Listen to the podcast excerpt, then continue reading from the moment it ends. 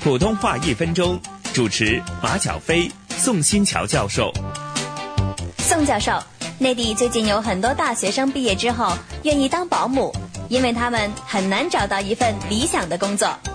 小飞，我也听过这条消息。北京人称家庭佣工为保姆，但是香港人呢称为工人。工人在北京呢，专指工厂和工地上做体力劳动的人，像建筑工人呢、清洁工人。北京人为了不把保姆当外人呢，表示更加亲近呢、亲切，而称呼他们为阿姨。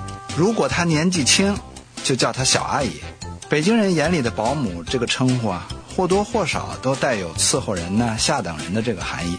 还为了表示互相的平等尊重。目前对这些保姆的称呼呢，有了一个新的词儿，叫家政助理或者叫家政助理员。普通话一分钟，香港电台普通话台、香港中文大学普通话教育研究及发展中心联合制作。